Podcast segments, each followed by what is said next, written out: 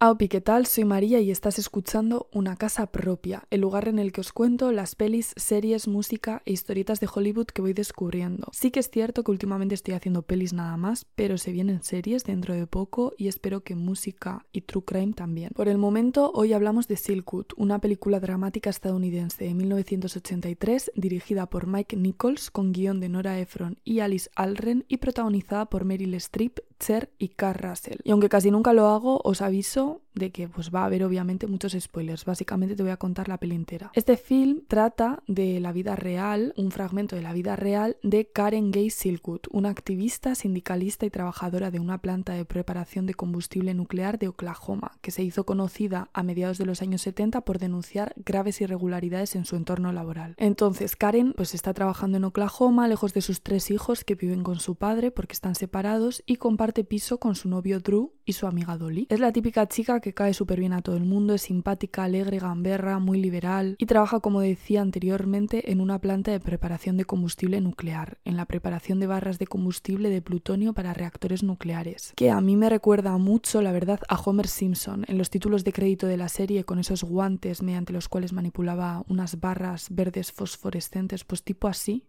pero sin tanto color. El caso es que cada X tiempo un compañero se ve contaminado por el plutonio, pero la empresa no parece darle demasiada importancia. Básicamente les dan una ducha en la que les frotan de forma agresiva dejándoles la piel en carne viva, pero les cuentan que a la larga no tendrá ninguna repercusión para su salud. Karen se queda con la mosca detrás de la oreja y de hecho, después de que ella misma se vea contaminada por el plutonio, decide formar parte del sindicato y luchar por la seguridad de toda la planta. El problema es que sus compañeros no creen que el plutonio pueda llegar a provocar cáncer, o bueno, no quieren creerlo, y piensan que para que la contaminación sea grave la cantidad de este elemento radiactivo tiene que ser exagerada. Además, si Silkwood demostrase sus sospechas, es decir, que el plutonio en cantidades ínfimas es muy dañino para la salud y que no es seguro trabajar en ese entorno, podría suponer el fin de la empresa y todos perderían su empleo. Total, que es una chica muy comprometida, así que viaja a Washington, D.C. para testificar ante la Comisión de Energía Atómica de los Estados Unidos y le cuenta que los registros de las medidas de seguridad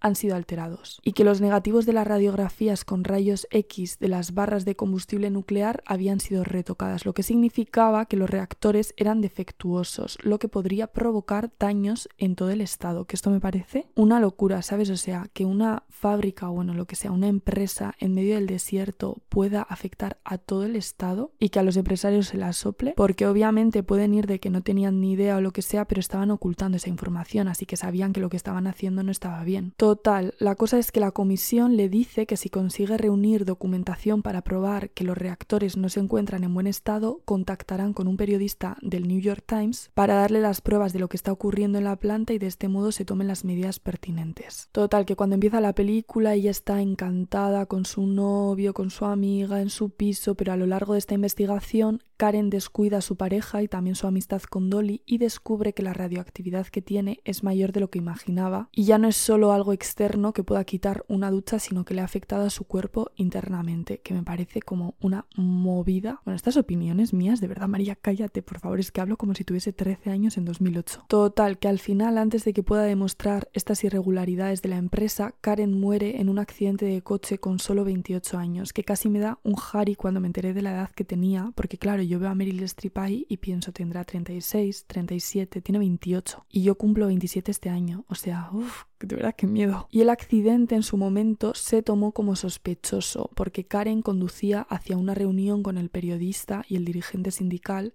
y muchos creen que llevaba la documentación que lo probaba todo. Sin embargo, en el coche aparentemente no se encontró ningún archivo, así que bueno, esto es un poco más una teoría de la conspiración. Y pues te lo creas o no, así acaba la película. Tiene un tono muy de película de TV2, que si eres de Euskal Herria seguro que sabes a qué me refiero, tipo aquí en Gilbert Grape, aunque a mí aquí en Gilbert Grape me encanta, me vuelve loca, algún día hablaré de esa película. Y el director Mike Nichols es el autor de obras reputadas como El Graduado o Quien teme a Virginia Woolf y una de las guionistas, Nora Ephron, que también es súper famosa, ha escrito pelis como Cuando Harry encontró a Sally o Algo para recordar, así que el equipo es bastante potente. Cosas que no me han gustado de Silkwood. Bueno, lo primero que dura 2 horas 10 y me parece innecesario. Sé que es una tontería, pero no necesitamos una película de 2 horas 10 como esta. Por otro lado, el final es muy abrupto y a nivel narrativo no es nada satisfactorio. Me explico, es como que Karen está como súper cerca de conseguir demostrar estas irregularidades de la empresa y así como si nada muere en un accidente de coche. Y o sea, lo entiendo, obviamente, es lo que pasó en la vida real, pero es como si estoy viendo la matanza de Texas y a Leatherface le da un infarto y deja con vida a tres personas y se acaba la película. Es algo que puede pasar, pero que como espectadora pues tú no quieres que suceda porque te rompe ahí todo, ¿sabes? Has estado trabajando dos horas y veinte para ver a esos empresarios enterrados y es que al final, chica, pues es que no consigues nada, te quedas con un mal cuerpo y con una sensación de, pues bueno, pues ok. Pero lo que digo, a ver, es cierto, en el caso de Silgood, al estar basada en hechos reales, pues tampoco se pueden inventar de repente aquí el final de la Karen. Aún así es lo que digo, es como si se te fuese la luz de casa y se te apagase el ordenador, la tele y todo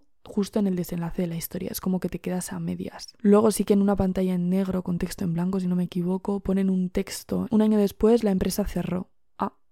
Vale, pero bueno, voy a decir algunos aspectos positivos que también los hay. Pues lo primero, las interpretaciones están muy guays. Es fácil de ver. Es un poco white trash porque hay mazo banderas confederadas que yo estaba un poco como... Como que tampoco tengo tanta cultura como para saber bien lo que significa eso en ese contexto, en ese tiempo, en ese lugar. Pero como que me estaba mm, molestando, inquietando, incomodando. Luego los personajes están todo el rato sudados, sobre todo los hombres, están sucios, pero es que sucísimos, y la prota está fumando constantemente, o sea, me estaba dando más angustia. Y tengo que decir que una vez más yo descubrí esta peli y la he acabado viendo porque es una de las películas sáficas de los 80 y si lo que quieres es una historia de amor entre mujeres, pues a ver, no te la veas porque tampoco merece la pena como para eso. Cher básicamente es como que está enamorada de Karen, su mejor amiga y la prota, y luego como que tiene una novieta, pero es algo muy secundario, tampoco es que acabe bien la relación con la novieta porque se va con el marido, surprise, surprise, I told you lies, como decía Celine Dion, pero bueno, aún así la verás en bastantes listas LGTB porque bueno, quieras o no, tampoco es que haya tantas películas con personajes lesbianos que sean como conocidas de esa época, así que bueno, yo ya he hecho mi check. También decir, merece en parte la pena, ¿eh? porque Cher dice, eh, because I am a dyke o algo así, Y digo yo, ah, ha dicho Dyke. En fin, en España no está en ninguna plataforma. Silkwood, puedes pues investigar en Google, en Gulugulu, poner eh, Online Sub y te la verás. Y nada, esto es todo. Repito un poco lo de la semana anterior, básicamente que estoy poniendo encuestas en el canal para que podáis elegir la peli de la que voy a hablar la semana próxima. Ahora mismo estoy subiendo vídeos dos veces por semana, una los miércoles y la otra los domingos. Encima creo que voy a empezar a subir a las 6 de la tarde. Y esta encuesta de la que os hablo sería para elegir uno de los vídeos semanales probablemente. Así que si podéis votar, pues lo agradecería un montón. Es que ricasco por todo. Si me queréis sugerir más películas, música o lo que sea, me lo ponéis en los comentarios, porfa. Dadle like, suscribíos. Es que ricasco, de verdad, me hace muchísima ilusión cada comentario, cada like, cada visita. Y hasta la semana que viene. Espero que tengas un muy buen día, una muy buena semana. Un abrazo enorme y agur.